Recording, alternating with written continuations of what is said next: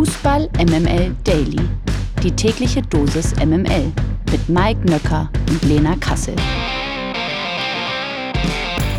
Hallöchen, einen wunderschönen. Es ist soweit. Es ist Freitag, der 18. August. Das hier ist Fußball MML Daily. Kurz bevor es losgeht. Guten Morgen, Lena Kassel. Guten Morgen, Mike Nöcker. Hallöchen. Wie geht's, wie steht's? Ja, du. Ich bin, ja, bereit, angezapft. Los geht die wilde Luzi. Ich muss jetzt ein bisschen meine Wochenendroutine wieder ändern. Ja, da ist ja so ein bisschen, der Samstag war dann irgendwie ab 12 Uhr in irgendwelchen Cafés abhängen bis 18 Uhr. Stimmt, du musst ja jetzt arbeiten, ne? Ja, jetzt, jetzt geht's wieder los. Jetzt hängt man wieder richtig viel vor der Glotze. Und das ist eine leichte Umstellung und ich werde dir am Montag berichten, wie sie mir gefallen hat. Stehst du auch schon vor der Kamera?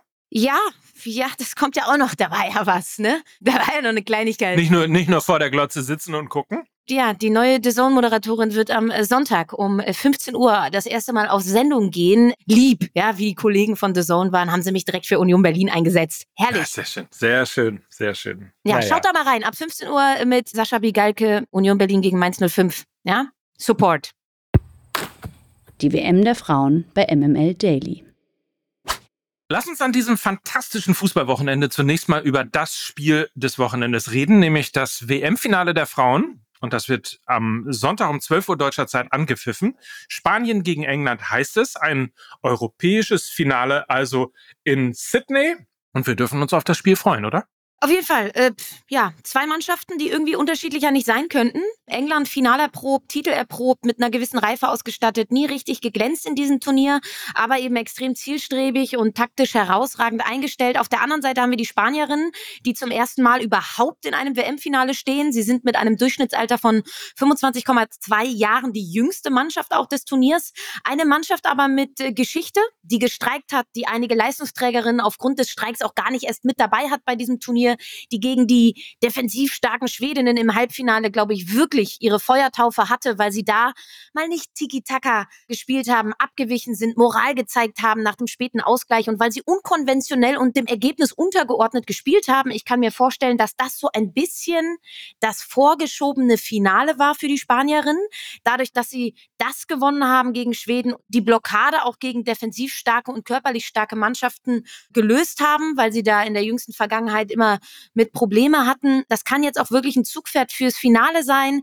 Egal jetzt, ob nach der schweren Gruppenniederlage wie der gegen Japan oder der Ohrfeige, auch nach dem späten Ausgleichstreffer der Niederländerin in der Nachspielzeit. Die spanische Nationalmannschaft hat nicht nur spielerisch die feine Klinge gezeigt, sondern auch Siegermentalität bewiesen. Ich glaube, das ist eine Mischung, die sie leicht favorisiert in dieses Endspiel gehen lassen. Sie haben für mich auch noch einen Ticken mehr individuelle Klasse und auch zahlreiche Spielerinnen in absoluter Topform. Also Aitana Bonmati ist, glaube ich, die formstärkste Spielerin des Turniers. Sie hat zudem auch gute Aussichten, als beste Spielerin des Jahres 2023 gekürt zu werden. Und ich glaube auch, die atemberaubende Kulisse wird den Spanierinnen nichts ausmachen, weil viele eben mit dem FC Barcelona diese vollen Stadien schon kennen, vom Champions League Finale und so weiter und so fort. Also leichte Spanien-Vibes. Leichte Spanien-Vibes. Ich ähm, habe auf jeden Fall Vibes, dass wir vielleicht gar nicht so sehr äh, Zeit haben, im Montag über das Finale zu reden. Also zumindest ausgiebig, weil die Sendung so oder so pickepacke voll sein wird. Deswegen lass uns doch mal auf das gesamte Turnier ähm, ein bisschen blicken. Aus deutscher Sicht lief es natürlich nicht so gut, aber so insgesamt, wie, wie hat dir die WM gefallen? Wie bewertest du sie? Gut, voll gut. Hat Spaß gemacht, ähm, taktisch vieles auf Augenhöhe passiert. Gerade die defensive Stabilität bei den Mannschaften hat mich beeindruckt. Es gab wenig deutliche Ergebnisse, wenige richtig krasse Klatschen wie äh, bei den vergangenen Weltmeisterschaften und auch natürlich spannend, dass die Nummer eins und die Nummer zwei der Welt nicht im Finale stehen, weder Deutschland noch die USA. Aus deutscher Sicht natürlich bitter. Ich glaube für den internationalen Frauenfußball toll, dass jetzt mit Spanien auch erstmalig eine Mannschaft in einem WM-Finale steht. Das zeigt, dass die Spitze breiter geworden ist, dass es unvorhersehbarer geworden ist und das trägt maßgeblich maßgeblich zur Attraktivität des internationalen Frauenfußballs bei. Das finde ich gut.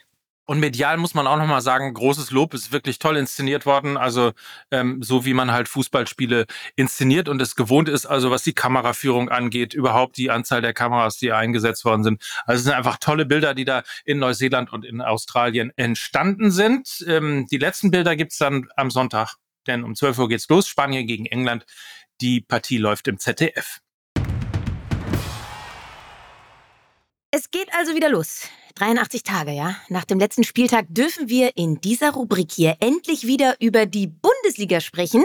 Eine neue, man möchte fast sagen unbefleckte Saison steht vor der Tür. Heute geben wir dem ersten Spieltag ein wenig Struktur und haben dafür einen fantastischen Gast am Start. Besser gesagt, handelt es sich um eine Leihgabe, ja, von Calcio Berlin.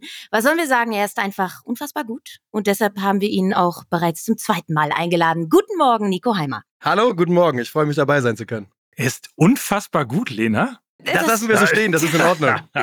Sag mal, äh, ist es eigentlich so, ist doch eine Jubiläums, ist es nicht 60 Jahre Bundesliga, was jetzt hier so startet? Müsste passen, ja, hast du recht. So, äh. Du, Mike, dadurch, dass du wahrscheinlich jedes einzelne Bundesliga-Jahr miterlebt hast, musst du das beantworten. Oh!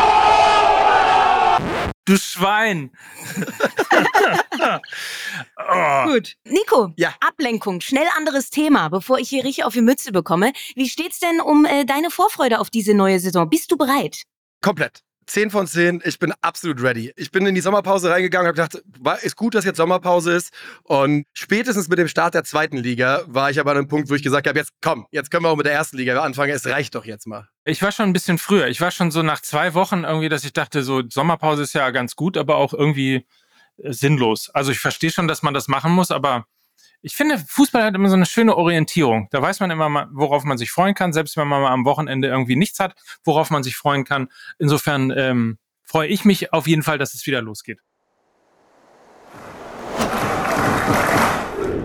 Und dann wollen wir gleich mal zum Eröffnungsspiel kommen. Das gibt's nämlich heute Abend um 20.30 Uhr zwischen Werder Bremen und dem FC Bayern. Und das geht gleich mal mit einem Rekord los, denn Werder und Bayern treffen zum insgesamt 113. Mal in der Bundesliga aufeinander.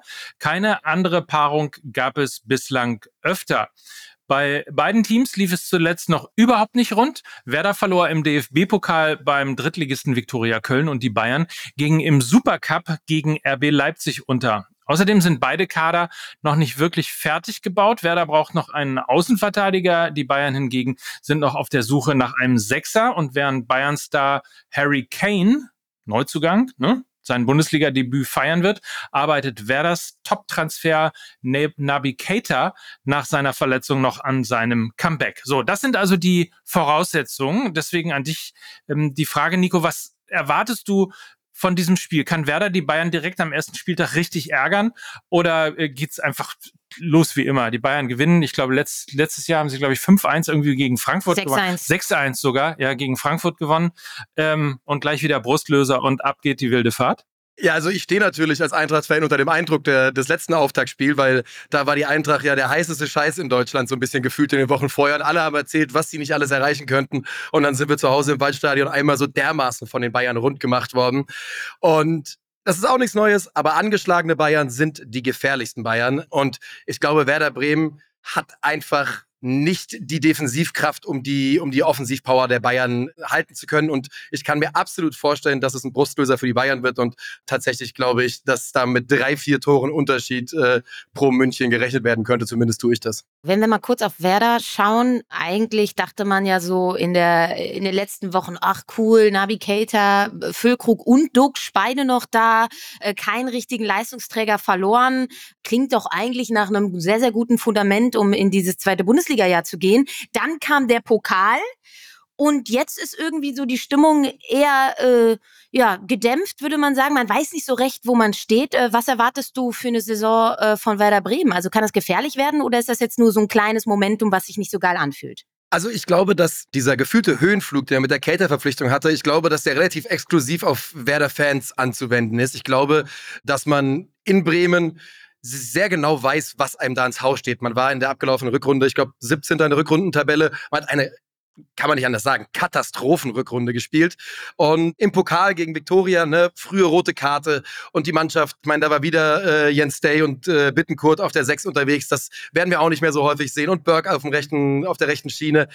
Ich glaube, ich würde deswegen nicht zu viel Panik machen, aber ich glaube, dass Bremen eine unangenehme Saison bevorsteht. Ich glaube nicht, dass sie absteigen, aber ich glaube, dass sie sich damit länger auseinandersetzen müssen, als ihnen das lieb ist. Was siehst du stärker, den Kader oder den Trainer oder beides zusammen? Ich habe große Bedenken bei der Werder Defensive. Ich mag Ole Werner super gerne und ich äh, hoffe auch sehr, dass ähm, er das Vertrauen bekommt in Bremen, das er in meinen Augen verdient. Aber man muss ja auch schon überlegen, Niklas Füllkrug hat zwei Saisons in seinem Leben in der Bundesliga mit 15 Toren äh, gemacht und ich bin großer Fan von Niklas Füllkrug. Ich glaube, dass er das wieder machen kann. Aber man ist da auf relativ dünnem Eis unterwegs und es müssen viele Sachen funktionieren, damit es am Ende gut geht. Hype äh, ist, glaube ich, das richtige Stichwort äh, für die nächste Partie. Bayer Leverkusen gegen RB Leipzig äh, morgen um 15.30 Uhr. Vielleicht ist es ja sogar das Spiel, ja, das die Meisterschaft entscheiden kann. Wer weiß das schon. Wir haben in den letzten Tagen viele lobende Worte über Leverkusen und Leipzig verloren. Spannende Neuzugänge, attraktiver Fußball, gute Trainer. RB hat sich am letzten Wochenende gegen die Bayern äh, auch schon in erstaunlicher Frühform gezeigt. Und äh, auch Leverkusen war im DFB-Pokal souverän. Ähm, siehst du vor diesem Duell leichte Vorteile für eines der beiden Teams? Ich fürchte, man muss einfach wegen des Supercups, das war einfach der, ich sag mal, größte Härtetest, den es bis jetzt gab, Leipzig leicht vorne haben. Ich bin ein Riesenfan davon, was beide Mannschaften, leider muss ich das sagen, immer mit Blick auf RB äh, auf dem Transfermarkt gemacht haben. Leverkusen aber eine unglaublich spannende Truppe mit einem der coolsten Trainer der Liga. Und ich glaube, dass Leipzig vielleicht aktuell, ich sag mal, wenn ich Wettquoten machen müsste, würde ich Leipzig einen ganz leichten äh, Vorteil geben. Auf der anderen Seite spielt Leverkusen zu Hause und äh, ich glaube, das wird ein sehr, sehr ansehnliches Spiel und äh, das wird nicht nur null ausgehen. Bleiben wir mal bei Leverkusen. Was mir total gefällt, ist vor allen Dingen, wie ruhig da mittlerweile gearbeitet wird. Man hat einen ruhigen Trainer. Ähm, alles das, was da kadermäßig auch in der Weiterentwicklung entsteht, passiert so ohne großen Hype. Und man hat so das Gefühl, die robben sich so langsam unter dem Radar der großen Teams irgendwie äh, nach vorne. Meinst du, es reicht irgendwann mal für ganz oben? Ich finde es auch gut, was sie machen in Leverkusen, weil ich meine, das ist natürlich auch so Fluch und Segen zugleich. Ich glaube einfach, dass Leverkusen auch wegen der, wegen der Lage, da gibt es so viele andere Vereine drumherum im direkten Umfeld, niemals das ganz große Medieninteresse bekommen kann. Reicht für ganz oben. Ne? Ich bin nun absolut äh, Vorzeigekind der Generation Vizekusen. Damit bin ich aufgewachsen. Das, so habe ich sie kennengelernt.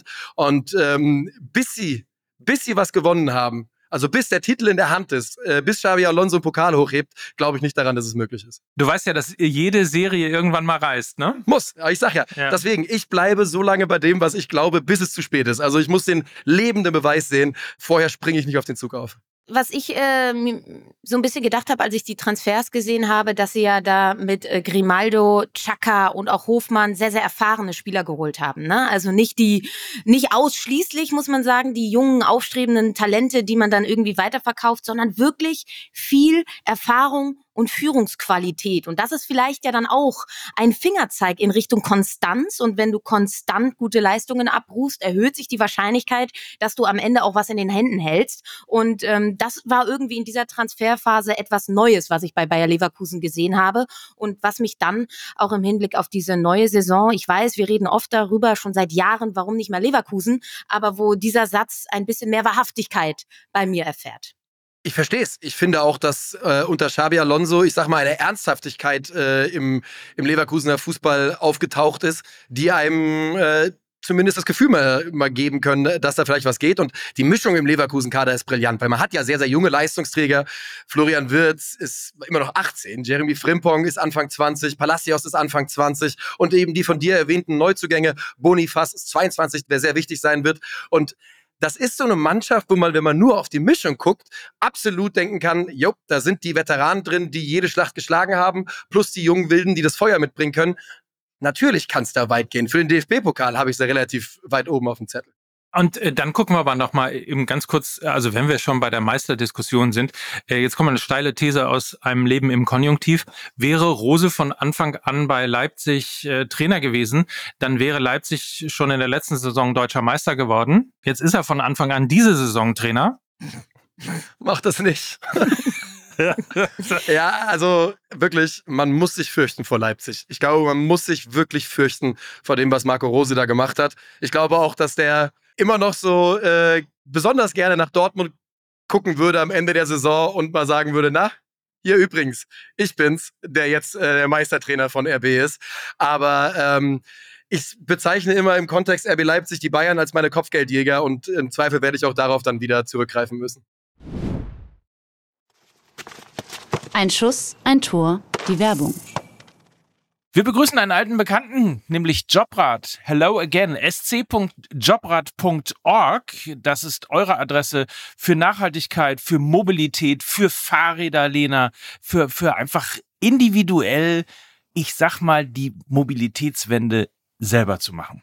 Ja, und vielleicht ist dem einen oder anderen Jobrad auch schon mal ins Auge gesprungen, denn Jobrad ist Hauptsponsor des SC Freiburg. Also zwei Freiburger Originale sind da zusammengekommen und sind schon lange Profis in Sachen Nachhaltigkeit. Und du kannst dir bei Jobrad eben dein Traumrad als Dienstrad aussuchen und dabei äh, echtes Geld sparen. Alle Infos findest du bei deinem Arbeitgeber oder eben auf sc.jobrad.org org und ich sag mal so, du kannst dann eben dieses Jobrad aber nicht nur auf dem Weg zur Arbeit nutzen, nein, du kannst es natürlich auch in deiner Freizeit nutzen. Du kannst damit irgendwie deine Gesundheit auf Vordermann bringen, du kannst dich fitter machen, Ausdauertraining, ins Stadion fahren. Ins Stadion fahren und ich sag mal so, Na? wir haben ja schon das ein oder andere Mal hier über Christian Streich gesprochen. Ich habe gesagt, er ist so ein bisschen der glitzernde Panini Sticker in der Trainerwelt des modernen Fußballs und er ist auch Vorreiter in Sachen Nachhaltigkeit, denn er nutzt sein Fahrrad Fahrrad ziemlich häufig, nicht nur um irgendwie zum Training zu fahren, sondern tatsächlich nimmt er das auch teilweise mit auf Auswärtsfahrten, um dann irgendwie ja die jeweilige Stadt dann mit dem Rad zu erkunden. Also auch Christian Streich ist in dieser Sache Vorreiter und wir unterstützen natürlich die Mobilitätswende und das Thema Nachhaltigkeit und deshalb freuen wir uns sehr, dass Jobrad unser neuer Partner ist und von daher fühlt euch animiert dazu, da einfach mal vorbeizuschauen auf sc.jobrad.org oder informiert euch einfach bei eurem Arbeitgeber, ob sie vielleicht auch sowas anbieten wie Jobrad und dann könnt ihr euch eben ja bis zu 40 Prozent günstiger als eben ein Fahrrad zu kaufen, einfach ein Fahrrad leasen. Ist doch toll. Fantastisch.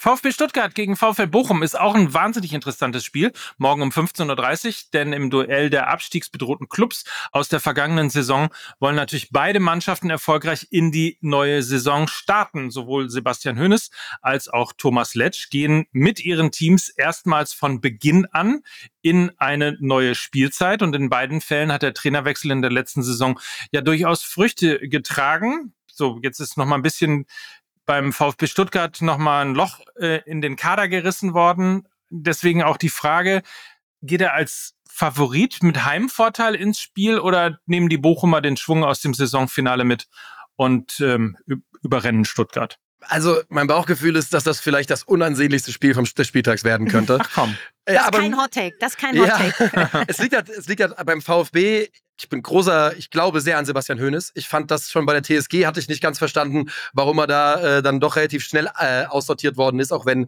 der Trend natürlich in die falsche Richtung ging. Letzte Saison war er der einzige von vier Trainern, von renommierten Leuten äh, wie Bruno Labbadia, der diesen Kader ganz eindeutig eine Struktur geben konnte, eine Idee hatte, wie der Fußball da funktionieren könnte und äh, den Verein ja so am Ende auch gerettet hat. Aber dieses Loch, was man da jetzt gerade mit Endo und wenn es dann auch passiert mit Mavropanos vielleicht reingerissen bekommt, 24 Stunden vor dem ersten Spieltag. Das ist natürlich absolut brutal. Und bei Bochum habe ich gerade noch wenig, was mir Hoffnung macht, außer dass ähm, Letsch in der letzten Saison gezeigt hat, dass er sehr pragmatisch äh, mit Drucksituationen umgehen kann. Mit Maxi Wittek hat er einen Spieler geholt, von dem ich mir viel verspreche. Ich glaube, der passt ganz gut in die Rolle ähm, da auf der, auf der Schiene beim VfL. Äh, aber ich tue mich tatsächlich, tatsächlich schwer. Mein Tipp war äh, auch unentschieden.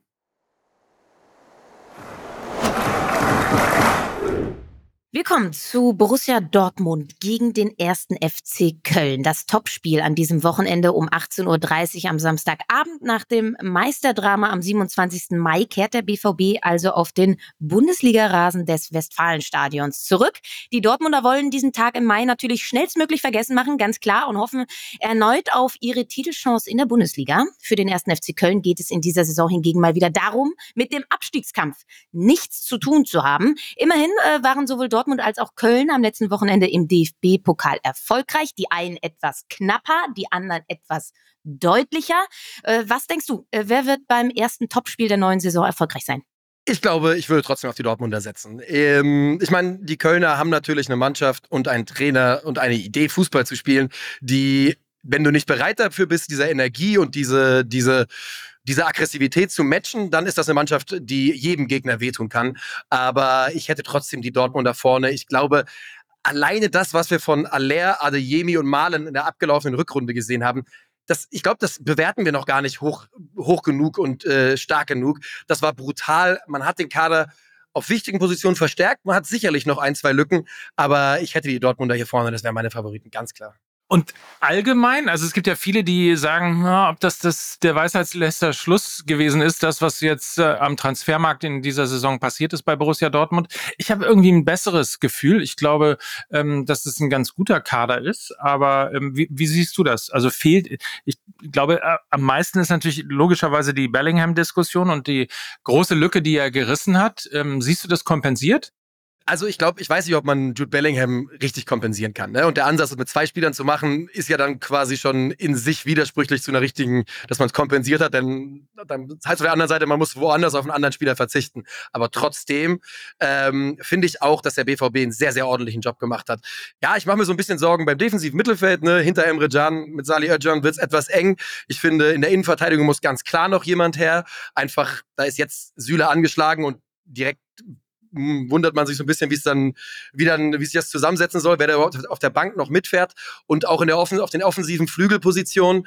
Der BVB hat viele so polyvalente Spieler im Kader, so Jungs, die drei Positionen spielen können, zwei Positionen spielen können. Und für mich mangelt's, ich sag mal, auf dem Flügel, auf der Innenverteidigerposition, manchmal einen Spezialisten, äh, so ein klein wenig. Ich hätte gerne noch äh, einen Spezialisten für den linken Flügel zum Beispiel beim BVB. Jaden Sancho. Ähm, so. Zum Beispiel. Aber hier, dann kommt ein Hottake von mir. Ich glaube, es wird die, die Saison von Adeyemi. Oh, das kann sein. Es wird nicht die Saison von Gio Reyna, das ist mein Hottake. ja, das ist richtig. Und dein Hottake war es ja auch, es wird eventuell die äh, Saison von äh, Jurand d'Orinville, ne? Mike, hast du das nicht auch noch gesagt? Na, ich würde sagen, also ich weiß nicht, ob es deine Saison wird, aber ich glaube, es ist im Kader oder in der Kaderplanung auch in, in gewisser Form eine Wette auf ihn und äh, die große Hoffnung, ähm, dass sich eben der 17-jährige Belgier so entwickelt, dass er eben zu einem der ja, Lichtgestaltspieler oder wie auch immer man das nennen soll, in, in eben so einer, ähm, und jetzt nicht bitte an der P Position festhängen, aber in so einer Bedeutung wie Dembele, wie Sancho, ähm, wie Bellingham und, und so weiter und so fort. Ich glaube, ehrlicherweise, man setzt sehr, sehr große Stücke in Dortmund auf ihn und hofft, dass er zumindest in dieser Saison seinen Durchbruch hat. Ich würde da noch anhängen wollen, dass ich glaube, dass äh, für Jamie Bino Gittens, der ja nur ein Jahr älter ist, äh, ähnliches gilt nach der durchwachsenen wegen Verletzungen auch letzter Saison. Wenn man auf den Kaderstand jetzt schaut und so, man hört ja jetzt nicht unbedingt, dass noch Flügel nachkommen sollen, dann ist für mich das auch ein ganz klares Zeichen dafür, dass man diesen Jungs, die beide derzeit angeschlagen sind, äh, auf Sicht vertraut. Duranville hat äh, ja gegen Mainz auch schon un, unfassbar viel Laune gemacht, trotz des Ergebnisses und des Ausgangs. Er hat ja da ein paar Minuten bekommen und das sah schon sehr sexy aus. Äh, wenn wir kurz noch auf den ersten FC Köln schauen. Äh, Davy Selke Torschützenkönig oder also was sind deine Gefühle?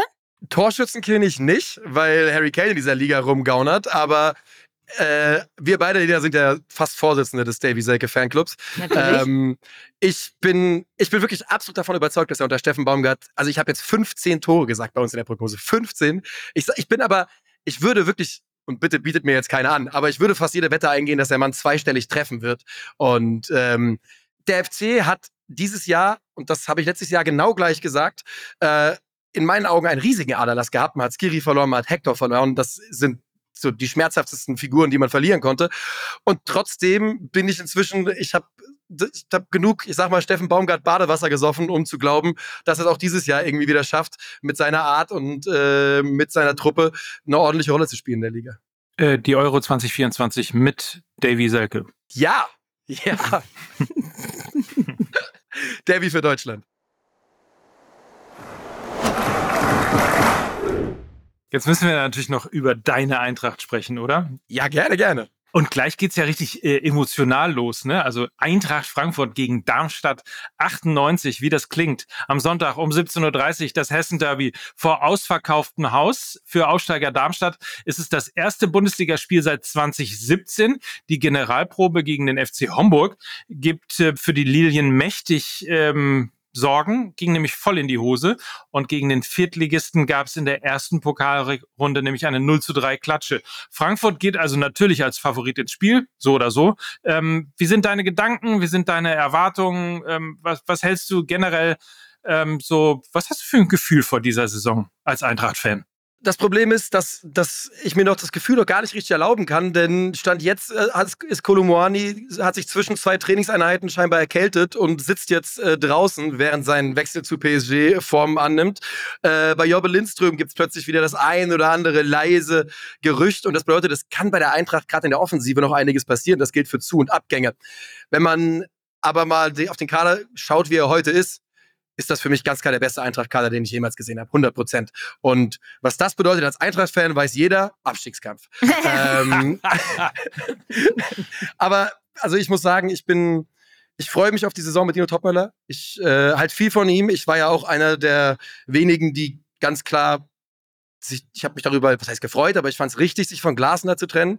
Ähm, und ich glaube, dass bei der Eintracht äh, das Ziel ganz ist halt die europäische Qualifikation und der Kader ist dafür stark genug, da glaube ich ganz fest dran. Wenn wir mal schauen, also was ich so ein bisschen dachte, ähm, Umbruch auf der Trainerposition, aber halt ja auch Umbruch in der ersten Elf mit So weg, Kamada weg, Ndika weg, wer weiß, was mit Kolomoani ist. Also da bricht ja eine ganze Achse weg. Von vorne zentrales Mittelfeld bis äh, zur letzten Kette. Also das ist schon derbe. Und ob dann nicht ein bisschen, also ich weiß, ihr könnt Umbruch, das gehört qua Vereins-DNA jedes Jahr dazu, I know. Aber ist das vielleicht ein Mühe zu viel einfach? Mühe zu viel, weil es eben auch auf der Trainerposition noch ein unbeschriebenes Blatt ist mit Dino Topmöller, der auch diesen, der diesen Druck, diesen öffentlichen Druck, der gerade auch bei der Eintracht ist, ja, da schreiben die Blätter auch relativ viel und schnell, ähm, vielleicht auch überfordernd sein kann. Also ich glaube, es ist eine absolute Mammutaufgabe, da hast du komplett recht. Und sicherlich die größte Aufgabe, unabhängig von diesem Umbruch, wäre es die größte Aufgabe für Dino Topmöller in seiner Trainerkarriere gewesen, als Cheftrainer und äh, mit diesem Umbruch natürlich umso mehr. Ich hoffe und ich glaube, dass wir etwas Ähnliches erleben werden, was wir der Eintracht in den letzten Jahren immer wieder gesehen haben.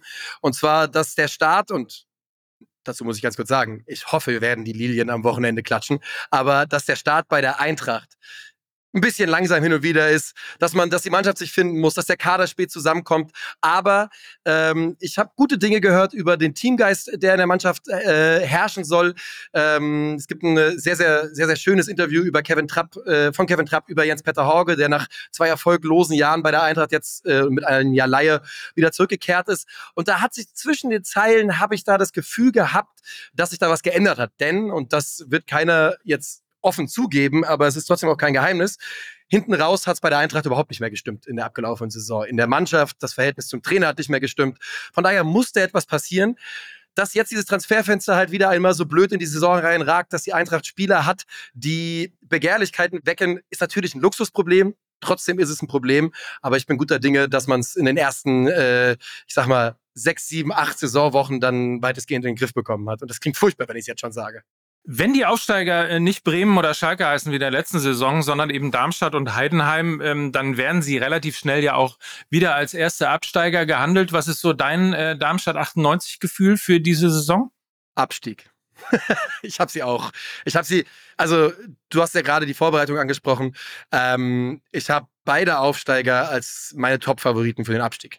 Dann schauen wir nur noch auf die weiteren Partien am Wochenende. Die gibt's natürlich auch noch. Da spielt Wolfsburg gegen Heidenheim, Hoffenheim gegen Freiburg, Augsburg gegen Gladbach und Union Berlin hat es mit Mainz 05 zu tun. MML Gamification. Wenn wir schon mal die Ehre haben, äh, mit dir, lieber Nico, vor dem Saisonstart zu reden, dann wollen wir natürlich noch eine kleine Schnellfragerunde starten. Wir fragen, du antwortest, du kennst das von Calcio, ich war ja auch bei euch. Äh, könnt ihr jetzt übrigens auf äh, YouTube schauen, bei Calcio Berlin, die Saisonvorschau, die Prognosen, die Hot Takes. Ähm. Warum hängst du da eigentlich immer ab? Mich fragt keiner. Ja, es ist der kurze ja. Dienstweg, weißt du? Ah, okay, das ist halt verstehe. ums Eck. So, ja. äh, also wir machen das gleiche Spiel, ganz einfach und wir fangen natürlich mit der einfachsten Frage an. Nico, wer wird deutscher Meister? Der FC Bayern. Wo wird es den ersten Trainerwechsel geben?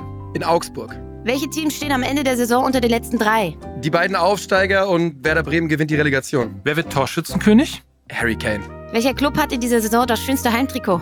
Äh, wie, wen hatte ich denn da auf die Nummer 1 gewotet? Augsburg. Und in welchem Stadion wird man dich in dieser Saison am häufigsten treffen? Ich fürchte fast in der alten Försterei. Nico, du weißt, du bist immer am Millantor äh, eingeladen, ne? Vielen, vielen Dank. Also einfach äh, sag Bescheid. Es geht leider eher um die Reise, sonst hätte ich natürlich Frankfurt gesagt. Aber Hamburg geht ja noch schnell, relativ schnell von hier. Absolut. Aber da sind wir ja schon beim Thema. In der zweiten sieht man besser.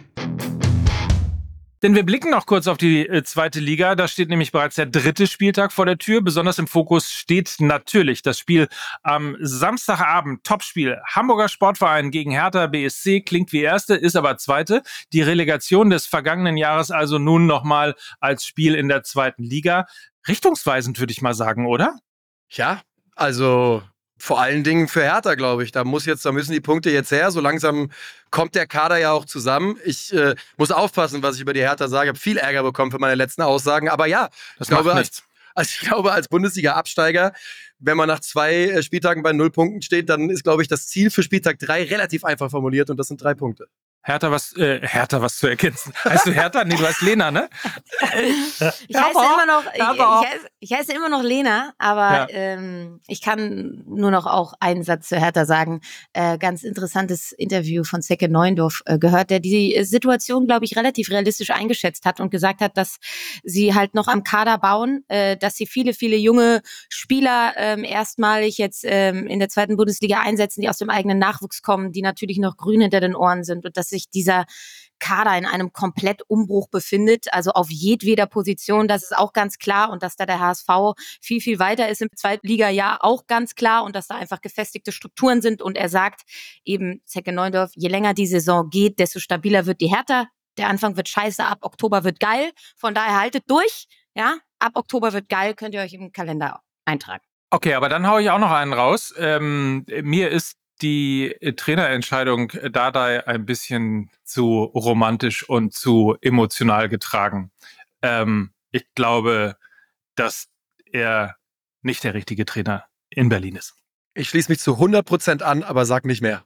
Dann haben wir auch nichts mehr zu sagen. Wir sind nämlich am Ende angekommen und äh, bedanken uns herzlich, Nico. Das hat großen Spaß gemacht ähm, mit dir, wie immer. Ich bedanke mich. Herzlichen Dank. Komm bald mal wieder. Lass uns einmal nochmal, wie sich das in jeder Show gehört, einmal nochmal runterrattern, wo man dich überall äh, sehen oder hören kann. Ja, am einfachsten und am meisten sieht man mich auf YouTube bei Calcio Berlin, also Calcio wie der italienische Fußball. Und äh, hören kann man mich ansonsten bei 50 plus 2. Das ist der Bundesliga-Podcast von mir und meinem Kollegen Niklas. Und ja, ich glaube, das reicht vollkommen. Dann wünschen wir uns jetzt allen, glaube ich, ein schönes Wochenende, oder? Das wünsche ich euch sehr. Genießt den ersten Spieltag. Du auch, Nico. Mach's dir schön, ja. Und enden wir doch an dieser Stelle, wie wir immer enden, denn ähm, es ist Zeit für das traditionelle Kommando, die traditionelle Verabschiedung. Nico Heimer, Mike Nöcker und Lena Kassel für Fußball MML sagen Tschüss. Dieser Podcast wird produziert von Podstars bei OMR.